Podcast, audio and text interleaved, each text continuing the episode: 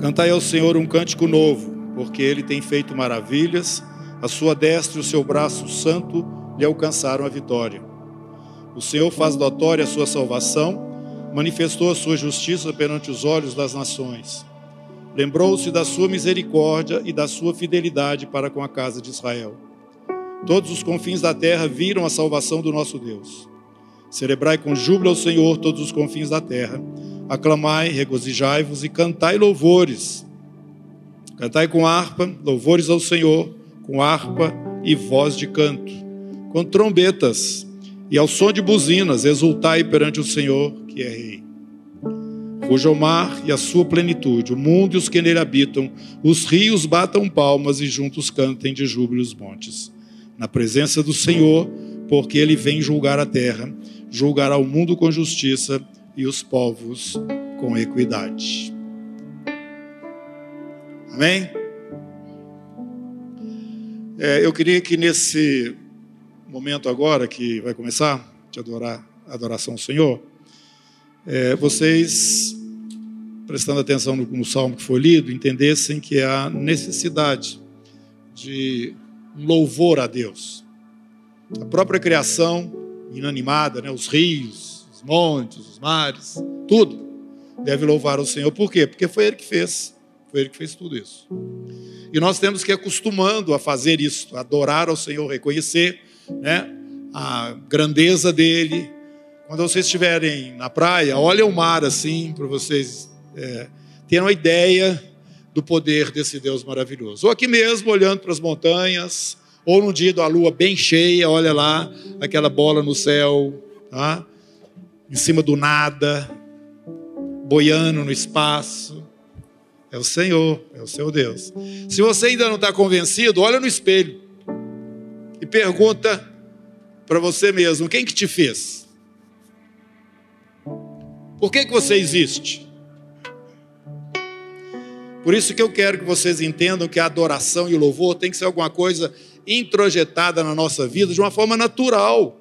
Do mesmo jeito que você come, todo dia, né? Café da manhã, almoço e janta, ou mais uma outra refeição se você quer fazer mais tarde. Normalmente é assim, né? A gente tá a gente vive dessa maneira. Então é necessário que vocês entendam isso o mais rápido possível. Que fica bem ao Senhor o cântico de louvor, adoração. É muito importante vocês saberem que vocês dependem dele e comecem a buscar dele também socorro, ajuda, né? É, consolo, é, é, conselho para a vida de vocês. Vocês não vão encontrar na trajetória de vocês um amigo maior do que o Senhor Jesus. Então é bom a gente começar a desenvolver essa amizade o mais cedo possível. Amém? Ah, só escutei um. Por favor, todo mundo fala amém? Oba, agora tem gente aí. Olha aqui, eu quero que vocês me ajudem hoje, nós vamos adorar o Senhor, mas eu quero que vocês leiam um ou dois versículos aí do, do, da Bíblia, dos Salmos. Quem que, que, que não tem Bíblia aqui, levanta a mão. Não, está tá sem Bíblia. Como é que é? Você ficou com ela ontem? Ah, você esqueceu ela ontem. Todo mundo aí tem Bíblia, né? No celular, com exceção ali do Olha lá, a Bíblia, só a Bíblia lá, ó. Não esquece ela mais não, isso é espada, viu? Pode sair desarmado não. Você também está sem Bíblia? Esqueceu que ontem também? Presta para eles, antes. Isso, então.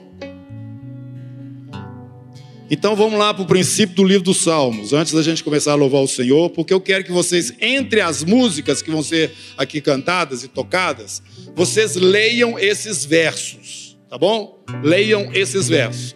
Esse é só um versículo ou dois, mas leia em voz alta, para todo mundo escutar. Você levanta e lê, tá? Vamos lá. É, Salmo capítulo 30, versículo 1. Quem que vai ler para mim? Olha lá, aqui, não, só um. Aquele é o.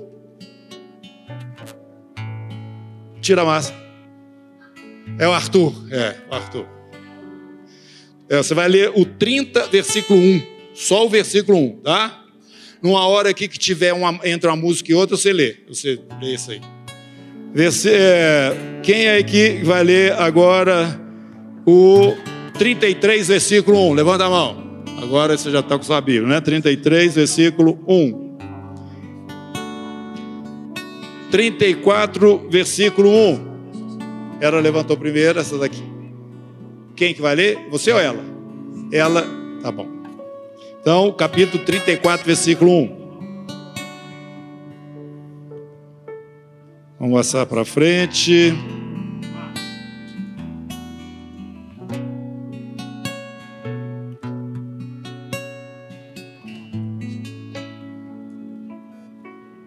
Quem que vai ler o capítulo 48, versículo 1? Som, deixa isso aqui na frente, você lê o outro, tá? Samuel. Capítulo 48, versículo 1. E o outro você vai ler o capítulo 50, versículo 1. Não, é só o versículo 1. Vamos mais um aqui.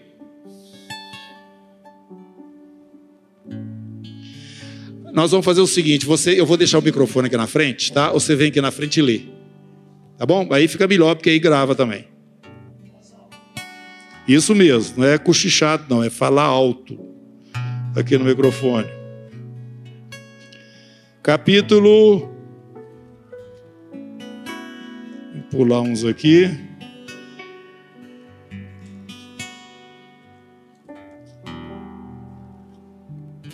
Vamos lá para frente agora. O 81. Quem que vai ler?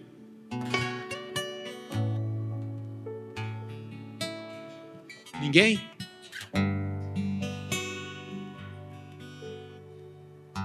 esperando. Não, tem muita gente aqui. Não precisa repetir, não. Quem que vai ler? 81.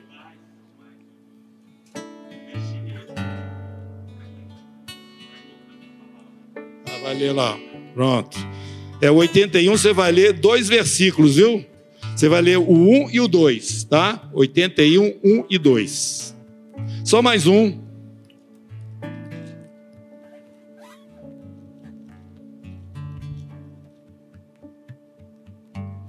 89, versículo 1. Quem é que levantou a mão? Isto. Você vai ler, tá? Então nós vamos ficar em pé agora para começar, tá? Você pode sair do seu lugar cantando, mas você não pode sair do seu lugar para conversar com ninguém agora. Desligar o celular todo, não tem celular agora, tá bom? Nós vamos adorar a Deus. Agora, adorar a Deus, a gente faz isso com toda a liberdade, porque Deus não gosta de quem fica duro lá na frente dele, não, tá? Porque ele está te vendo até na hora que você está trocando, trocando de roupa. Então, não precisa você ficar com vergonha dele. Então, você pode andar aqui, se você quiser, pode ficar no seu lugar, pode ajoelhar, viu? Mas bem à vontade. E nós vamos ficar cantando as canções, louvando o Senhor, lembrando que você não está cantando é para mim nem para o vizinho, não, você está cantando é para Deus, tá? Então, canta também espontaneamente, bem à vontade, bem à vontade, onde está o Espírito do Senhor, ali a liberdade. E eu vou deixar o microfone aqui, tá? E à medida que param a música, viu? Parou uma música, aí vem o primeiro. Quem que é o primeiro aí?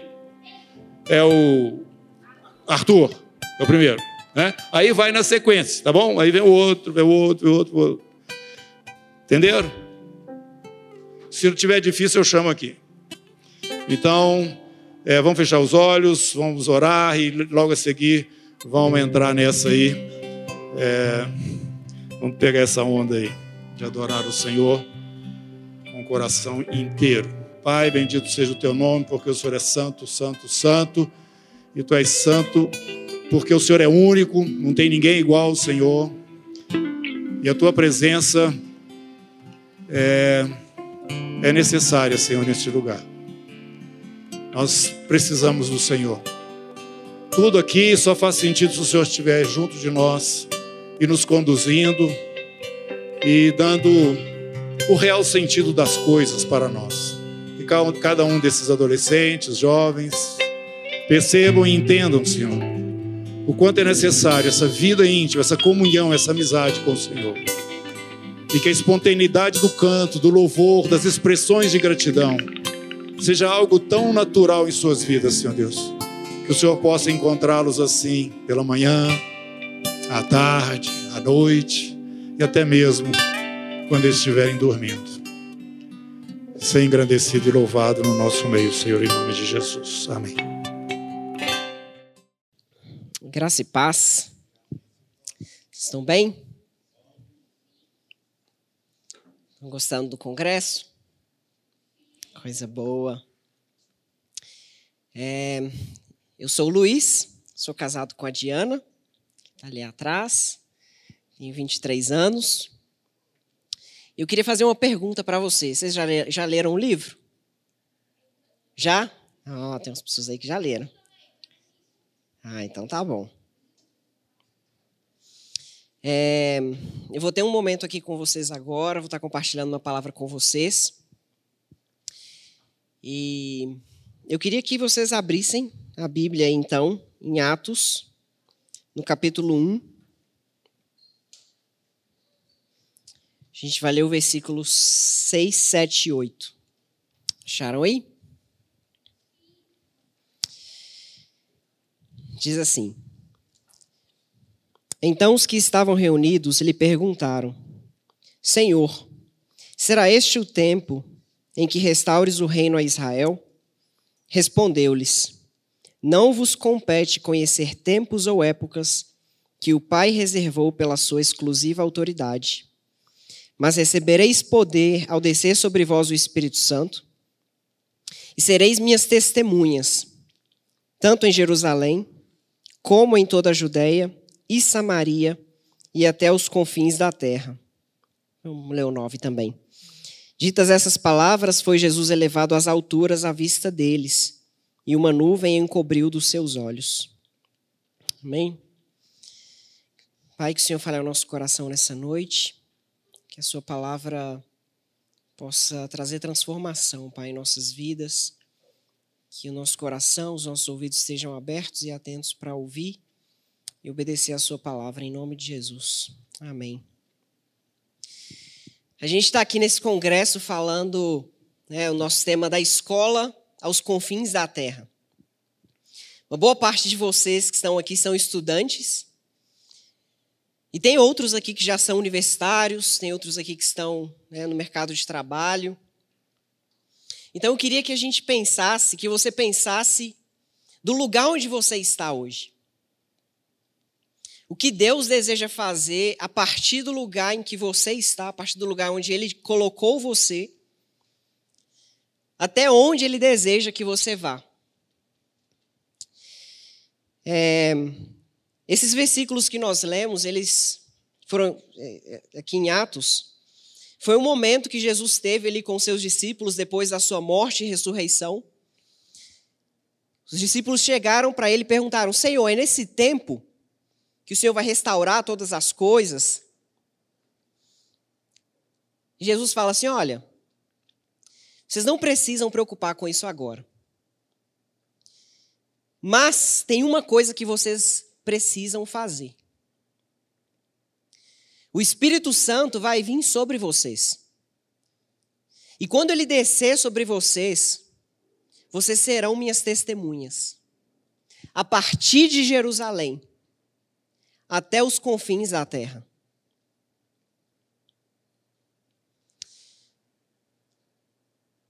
E eu queria contar para vocês um pouco sobre o começo dessa história. Onde começou essa história? A gente teve um momento aqui né, da ceia, um momento precioso onde a gente olha para Jesus. Mas eu queria que você pensasse comigo no, um pouco antes, né, lá em Gênesis. Quando Deus ele cria o homem à sua imagem e semelhança, Deus ele cria todas as coisas perfeitamente. Ele cria o homem ali no jardim como uma extensão de quem ele é. Ele cria o homem com o propósito de ser parte da sua família, com o propósito de que nós fôssemos filhos semelhantes a Jesus. E o homem estava vivendo perfeitamente ali com Deus. Em um ambiente de glória, um ambiente onde tudo que o homem fazia, ele glorificava a Deus. Ele dava nome aos animais, ele estava glorificando a Deus. Ele caminhava pelo jardim, ele glorificava a Deus. A vida dele glorificava a Deus porque ele estava imerso na glória de Deus. Mas quando nós vemos no capítulo 3, acontece o maior desastre da humanidade, quando o homem peca e é separado do Criador. O homem ele, ele sai dessa glória de Deus, ele sai dessa presença de Deus. E porque ele peca, ele está condenado a viver uma eternidade longe do seu Criador. Homem e mulher estão destinados a ver uma eternidade longe de Deus. Mas lá em Gênesis 3, no mesmo capítulo onde acontece o maior desastre da humanidade, Deus ele caminha em direção ao homem. Deus ele se torna o primeiro missionário da história quando ele parte em direção àquele que estava perdido.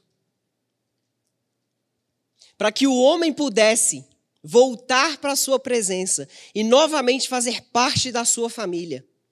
E a partir daí, a Bíblia vai nos contar essa história onde Deus está se movendo em direção ao perdido, onde o criador do universo, ele parte em direção ao perdido, para que o perdido não seja destruído, mas possa conhecer o seu amor e voltar para a sua presença. E o mais lindo dessa história que Deus começa a escrever e que nós podemos ler nesse livro que é o livro mais incrível que existe, é que Deus, enquanto ele se move em sua história, ele faz uma coisa muito interessante.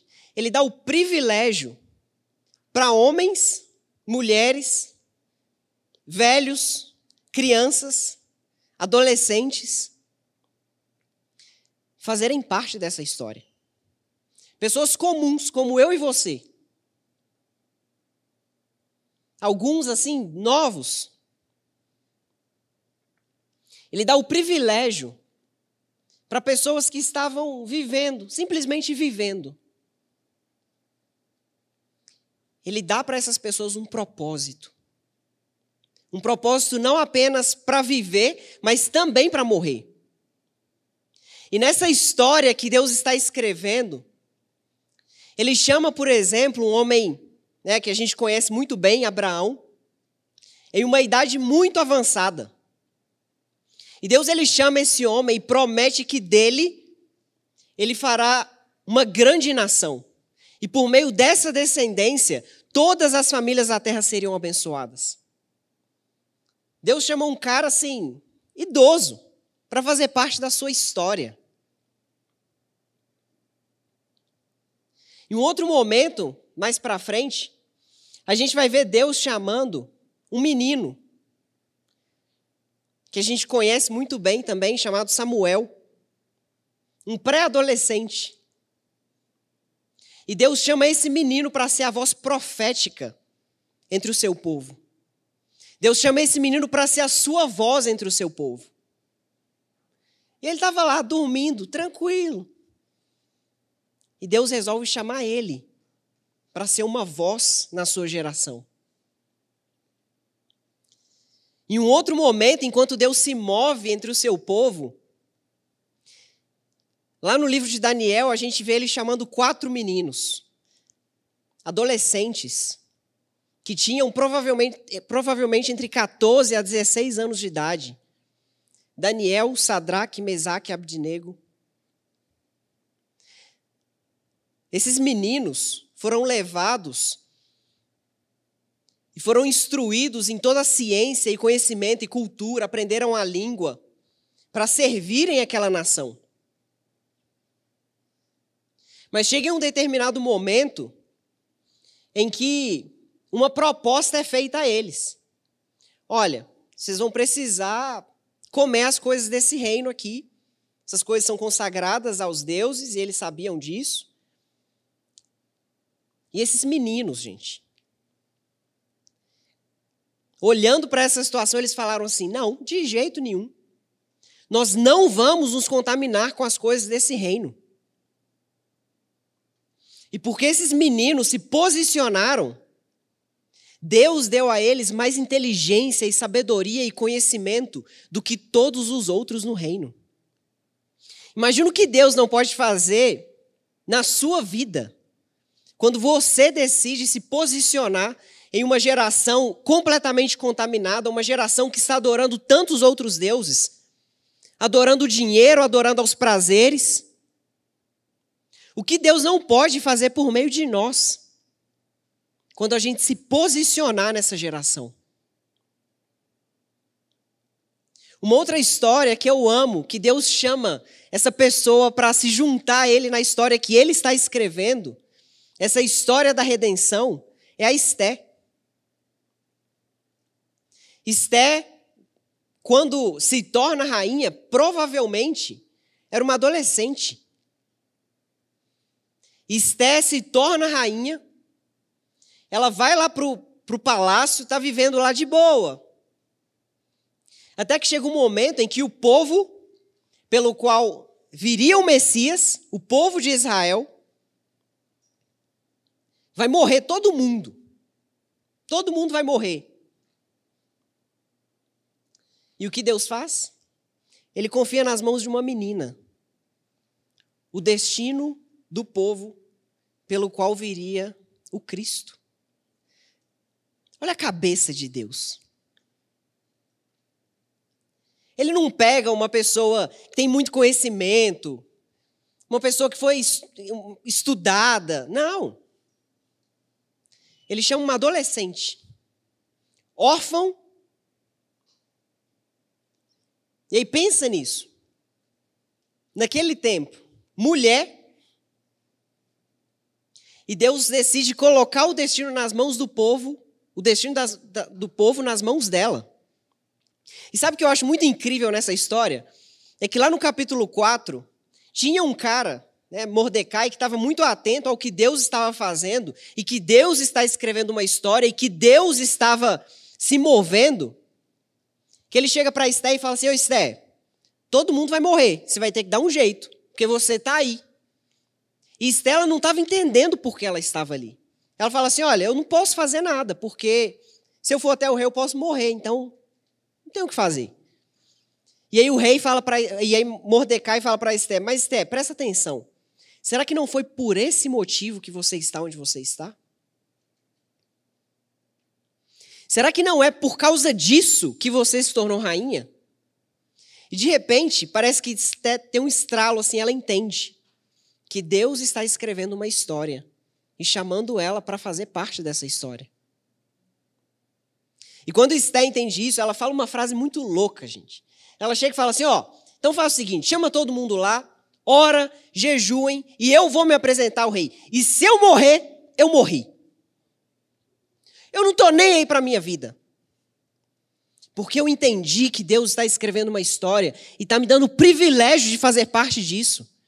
Então a minha vida não importa mais. O que importa é fazer parte dessa história. Deus está me chamando para fazer parte da história dele. Uau! Então, se for preciso, que eu morra. Mas que eu morra por uma causa que eu morra pela causa de Deus. Nos evangelhos, a promessa se cumpre e Jesus vem ao mundo para resgatar o perdido, para fazer com que o que estava perdido volte para a presença do Pai e, se, e, e torne um filho semelhante a Jesus. Enquanto Jesus está se movendo, adivinha o que ele faz? De novo, ele dá o privilégio para a gente comum, como eu e você, fazer parte da história dele. E ele decide chamar um monte de adolescente, em sua maioria, para caminhar com ele. Chama 12, 12 meninos, cada um com a sua personalidade, com seu jeito estranho, esquisito, igual a gente. Jesus caminha com esses meninos. Ele dá a sua vida por eles. Jesus caminha até a cruz, ele morre pelos nossos pecados. ele cumpre a justiça. O Santo de Deus morre por cada um de nós. Ele leva o meu pecado e o seu sobre ele. Ele recebe o castigo que deveria cair sobre nós. Ele vai para o sepulcro. Mas três dias depois ele ressuscita dentre os mortos. Ele ressuscita para nos dar a sua própria vida, para que nós pudéssemos estar aqui hoje, vivendo a eternidade. Depois da sua ressurreição, Jesus ele junta de novo os meninos. E aí eles estão aqui agora, nessa parte de Atos que nós lemos. E aí, obviamente, eles perguntam para ele: é agora que vai, né, vai restaurar as coisas? E Jesus fala: não, vocês não têm que saber disso agora. Relaxa. Vocês só precisam fazer uma coisa: o Espírito Santo vai descer sobre vocês e vocês serão minhas testemunhas, tanto em Jerusalém, Judéia, Samaria e até os confins da terra. Atos 2, o que acontece? O Espírito Santo vem. Os meninos são cheios do Espírito Santo, começam a falar em outras línguas. Povos que estavam ali de vários lugares começam a ouvir as grandezas de Deus na sua própria língua. O evangelho é anunciado. Milhares de pessoas conhecem a Cristo. A igreja surge. E a partir daí, Deus continua escrevendo a sua história que começou em Gênesis. E ao longo dessa história, Deus continua dando privilégio para gente simples como eu e você fazer parte da história dele. Ao longo dessa história, Deus ele decidiu chamar alguns meninos dentro de escolas e universidades. Adolescentes, jovens, que olharam para a história e falaram: Deus, faz de novo. Faz de novo na minha geração o que o Senhor já fez. Aviva o lugar onde eu estou. Transforme a minha escola, transforme a minha universidade. E foi o que Deus fez. E hoje a gente pode olhar para essas histórias. E a pergunta que eu quero fazer para vocês é: por que não você?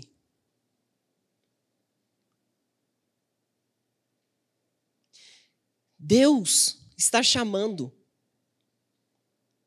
pessoas que querem se entregar a Ele para fazer parte dessa história.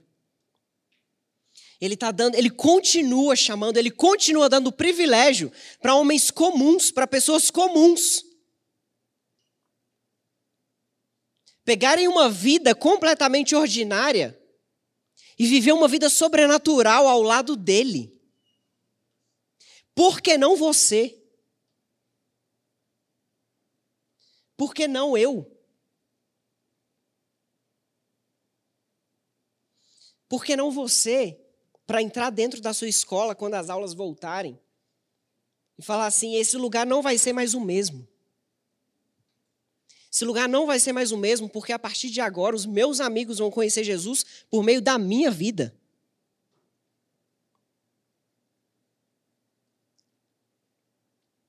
A sua família pode ser transformada por meio da mensagem que você carrega. Porque não faz sentido a gente conhecer essa história, a gente ter sido alcançado por essa história, nós temos essa mensagem no nosso coração, a gente tem esse livro em nossas mãos e a gente viver uma vida comum. Não faz sentido nós termos essa mensagem e ir para a escola simplesmente para estudar e no final ganhar um diploma, ir para a faculdade e viver a vida. Não faz sentido ter essa mensagem e ir para o trabalho, cumprir as tarefas e depois ir para casa. Não faz sentido.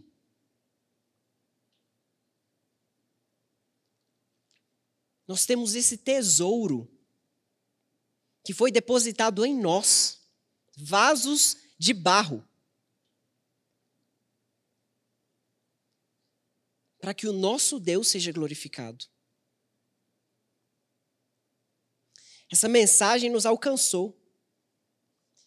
E o que nós vamos fazer com ela? que nós vamos fazer com ela? Porque esses meninos que a gente vê aqui na Bíblia, esses caras aí que a gente vê ao longo da história, eles colocaram diante de Deus e falaram: Deus, faz de novo. Me usa. Me dá um propósito. Não tem problema se eu morrer, mas me dá um propósito, me dá um sentido para eu viver.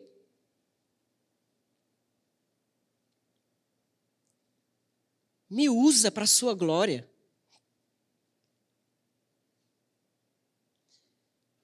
Eu vivi assim. Até os 14 anos de idade, o que eu queria era viver uma vida comum. Queria entrar numa boa faculdade, ganhar um bom salário, ter minha casa, casar. Essa vida.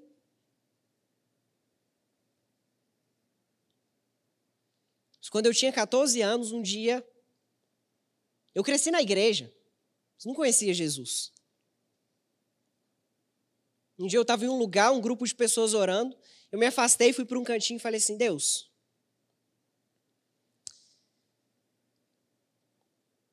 eu quero entregar minha vida de verdade para o Senhor. De verdade. Eu não quero ser mais a mesma pessoa. Eu não quero ser uma pessoa dentro de casa, uma pessoa na escola. Eu quero te conhecer de verdade. E eu entreguei a minha vida de verdade para Ele. E quando eu cheguei na escola, eu não falava mais do jeito que eu falava antes. Eu não agia mais do jeito que eu agia antes. Acabou, fui para o ensino médio. Eu falei assim: não. Eu quero ser usado pelo Senhor aqui. Eu quero que os meus amigos conheçam o Senhor. E eu orava para que eu fosse para uma sala que não tivesse nenhum cristão. Assim, Deus, me coloca em, lugar, em um lugar onde eu vou poder testemunhar para pessoas que não te conhecem. Não é que Deus ouviu? Eu não tinha ideia. Eu só sabia que essa mensagem não podia ficar guardada para mim. Eu não sabia como falar. Quem dera se eu tivesse esse momento que a gente teve aqui agora à tarde, para alguém falar comigo: olha, é assim que você pode fazer um clubinho, é assim que você pode se aproximar das pessoas e falar do Evangelho. Eu não sabia de nada disso. Eu falei: Deus, eu estou aqui, então faz o que o Senhor quiser.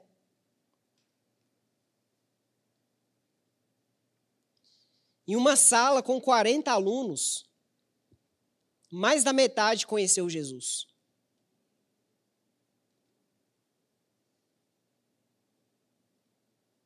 Em uma escola onde haviam poucos cristãos, poucos se posicionaram, posicionavam, a glória de Deus se manifestou. E de uma escola pública aqui do centro da cidade,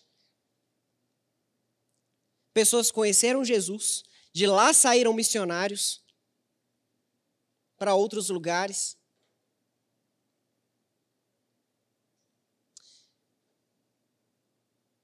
Essa mensagem não pode ficar guardada com a gente.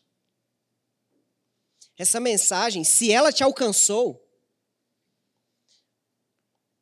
ela precisa te mover. E quando você se entrega nas mãos de Deus e você se move com Ele, você nunca sabe onde, onde que essa história vai dar. Você não sabe. Quem é que já viu o Senhor dos Anéis? Ou já leu? Tem uma frase do Bilbo, o tio do Frodo, que eu amo. Que ele chega para o Frodo e fala assim: Esse negócio de sair para fora e da sua porta é um negócio perigoso demais. Porque você coloca o seu pé na estrada e você nunca mais sabe onde você vai parar. E caminhar com Jesus é assim. Você se entrega a Ele e você não sabe onde esse negócio vai dar. Mas você sabe que você vai ter o privilégio de ver Ele fazendo. Não você. Você é um, nós somos um vaso de barro e nós carregamos um tesouro. E quando nós caminhamos com Deus, não importa para onde você vai, não importa o que você vai estar fazendo. Não, que é isso? Esse negócio de missão é muito louco. Vou para um lugar horrível. Eu, não, vou para um lugar lá que é, é muito bonito e tudo, mas é caro demais. Ah, eu vou para. Não, esse negócio aí, eu não sei. Mas caminhar com Jesus, gente, não tem a ver com o lugar que você está. Tem a ver com quem você está. Não existe nada mais precioso do que caminhar com Ele. Não existe nada mais precioso do que saber que a sua identidade está nele, que você foi resgatado e que agora você é filho dele, você é uma filha dele. E agora você pode se mover com ele fazendo parte dessa história. O que você está esperando? Deus, Ele deseja levantar uma voz nessa geração. Eu creio que Deus está levantando uma voz nessa geração, mas não uma voz de uma pessoa, mas a voz de um corpo, a voz de uma igreja um corpo que irá se mover junto. Um corpo que irá se mover com o Criador para contemplar as maravilhas que Ele está fazendo entre todos os povos.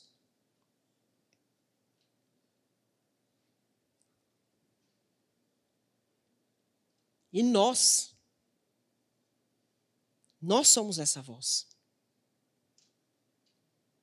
Deus ele quer levantar essa voz. Uma voz que irá clamar nas ruas, que irá chamar o perdido para reconciliação. Vozes que irão entrar dentro das escolas, dentro das universidades. Uma voz que irá clamar Cristo dentro dos, dos ambientes de trabalho. Uma voz que irá chamar povos e nações ao arrependimento. Uma voz uma igreja, um corpo. Deus deseja nos mover juntos para contemplar o que Ele está fazendo. Você caminha com Jesus e você começa a viver as maiores aventuras que você pode imaginar. Você vai para a sua escola para estudar e de repente você está ali e o amigo do seu lado, que um dia atrás estava querendo se matar, agora está conhecendo Jesus por meio da sua vida. O cara lá da sua faculdade que era todo contra Deus e cheio das filosofias. Agora conhece a verdade e a justiça. Conhece o Evangelho. Porque você está lá. Você já parou para pensar nisso? O lugar, o lugar onde você está hoje, que você não está lá por acaso? Eu não posso, eu, eu, assim, provavelmente eu nunca vou conhecer as pessoas da sua escola. Nunca vou. Nunca vou conhecer as pessoas que você trabalha com elas. Mas olha que maravilha. Deus te colocou lá. Para que você seja essa voz. Para que você leve transformação para o lugar onde Ele quis que você estivesse. Você não vai conhecer as pessoas que eu conheço.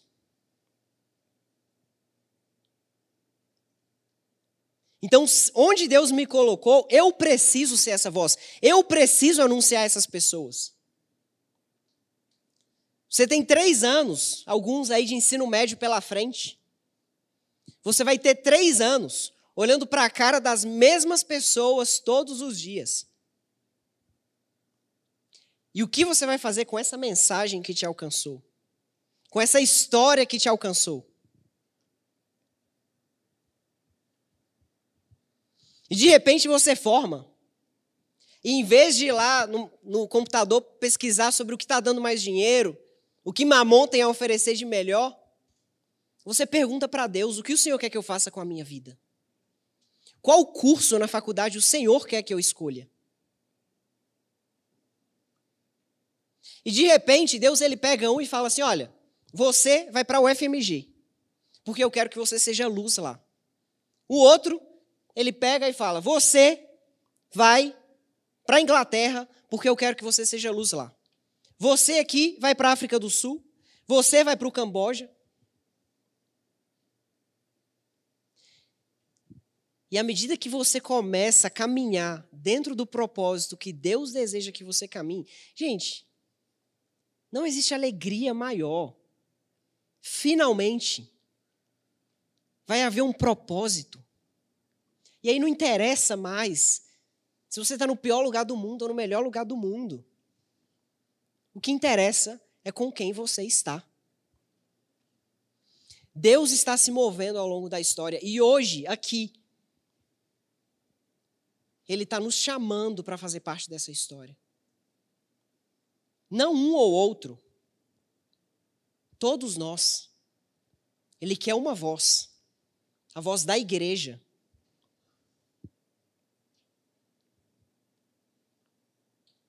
Por que não você? Por que não você para fazer parte dessa história?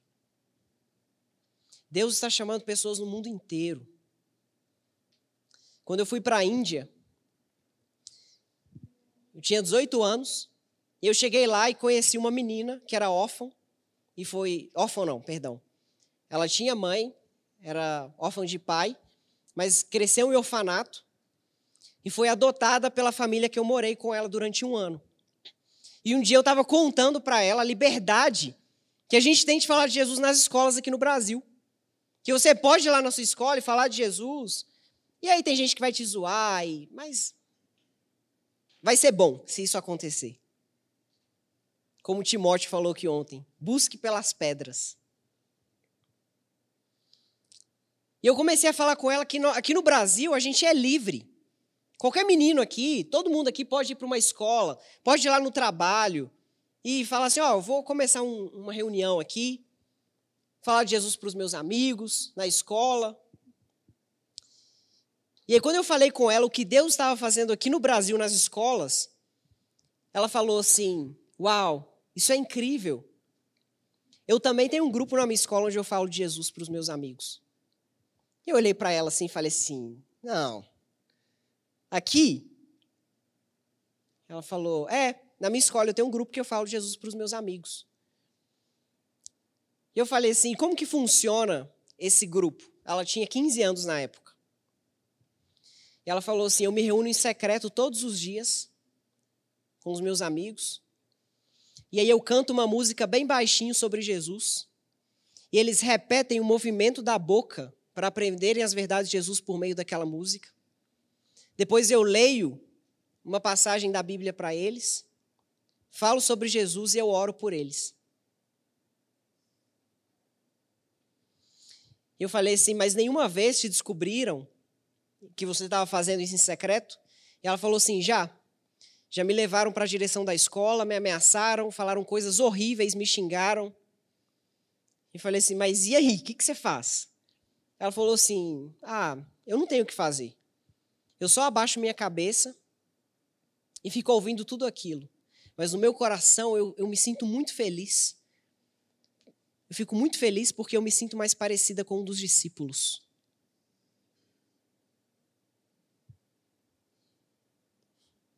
E aí eu pedi para ela me contar alguma experiência que ela teve na escola dela de conversão. E aí, de uma forma muito simples, ela falou assim: Ah, eu escrevi o nome de 20 amigos em uma folha de papel, igual vocês fizeram ali com os peixinhos. Ela falou assim: Eu escrevi o nome de 20 amigos em uma folha de papel, e eu comecei a orar por eles todos os dias. Desses 20, Doze já se renderam a Cristo e hoje eu estou discipulando eles. E, obviamente, eu perguntei quando ela fez essa lista. Ela olhou assim: ah, há dois meses atrás.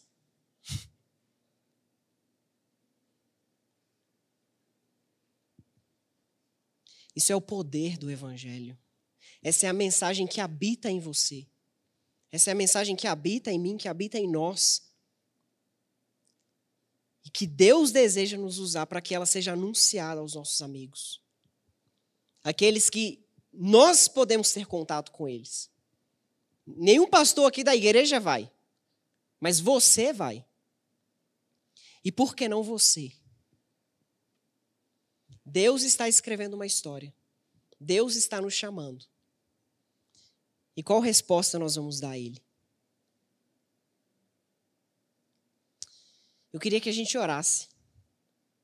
Queria que você fechasse os seus olhos. E você pensasse nessa história, a história de Deus que te alcançou. Queria que você pensasse no que Deus já fez ao longo dessa história.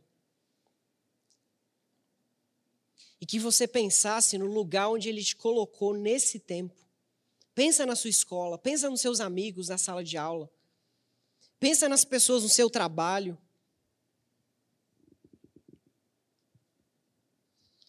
Pensa que você está lá por um propósito. Maior do que simplesmente estudar, do que ganhar dinheiro. Pense nas pessoas que estão ali. E ore para que você seja luz na vida delas. Que você resplandeça Cristo a elas. E que aquele lugar onde você está agora seja só o primeiro. O primeiro lugar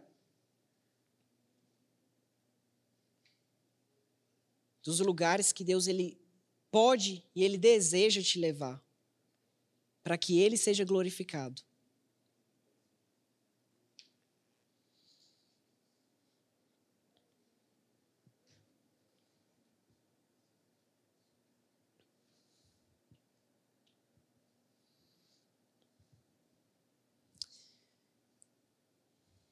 Te agradecemos, Senhor, por essa por esse tempo. Te agradecemos porque o Senhor se moveu até nós. O Senhor veio até nós e essa história nos alcançou. E todos nós que fomos alcançados pelo Senhor, fomos comissionados a fazer parte dessa história e sermos suas testemunhas em todos os lugares, em todo o mundo.